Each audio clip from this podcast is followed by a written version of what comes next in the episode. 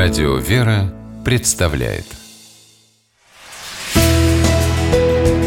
Литературный навигатор Здравствуйте! У микрофона Анна Шапилева.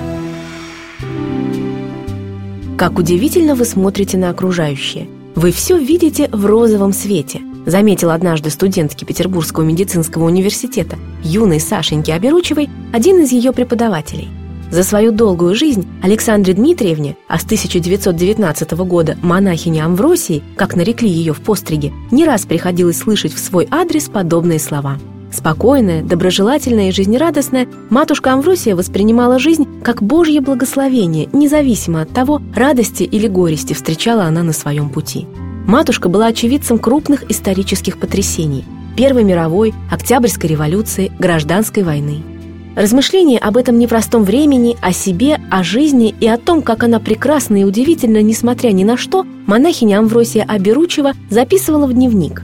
Впоследствии ее записи были изданы отдельной книгой под названием «История одной старушки». Автобиография, мемуары, историческая документалистика, духовная проза – дать однозначное определение жанру этих записок просто невозможно. Настолько они насыщены и многогранны. Детали биографии Александры, будущей матушки Амвросии, и исторические события связывают между собой нечто глубокое, светлое и чудесное, не бросающееся читателю в глаза, но постоянно присутствующее в повествовании и делающее его необыкновенным. Речь идет об искренней вере в Бога самой героини, которая, принимая жизненные обстоятельства как его волю, с готовностью встречает любые трудности. И именно вера помогает ей преодолевать их без горечи, обиды и ропота – Незадолго до смерти, по просьбе родных, монахиня Амвросия Аберучева привела свои записи в порядок для возможной публикации и дала им не только название «История одной старушки», но и подзаголовок очерки из многолетней жизни одной старушки, которую не по заслугам Господь не оставлял своей милостью и которая считала себя счастливой всегда, даже среди самых тяжелых страданий.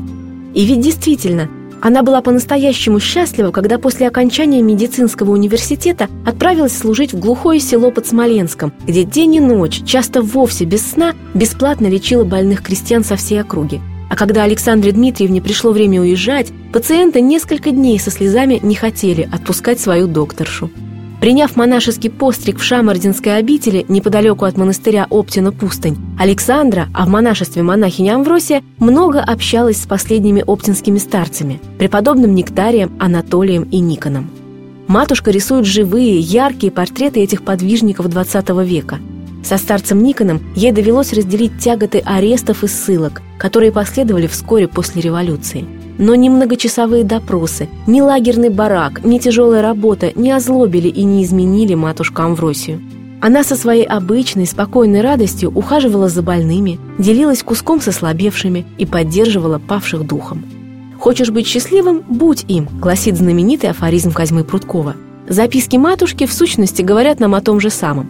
Но в отличие от литературного мыслителя, монахиня Амвросия Оберучева не только побуждает, но и летописью собственной жизни, скромно озаглавленной ею историей одной старушки, показывает, что и вправду нет ничего невозможного в том, чтобы просто быть счастливым человеком.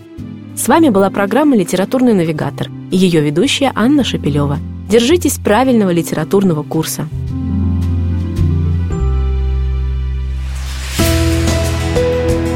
«Литературный навигатор»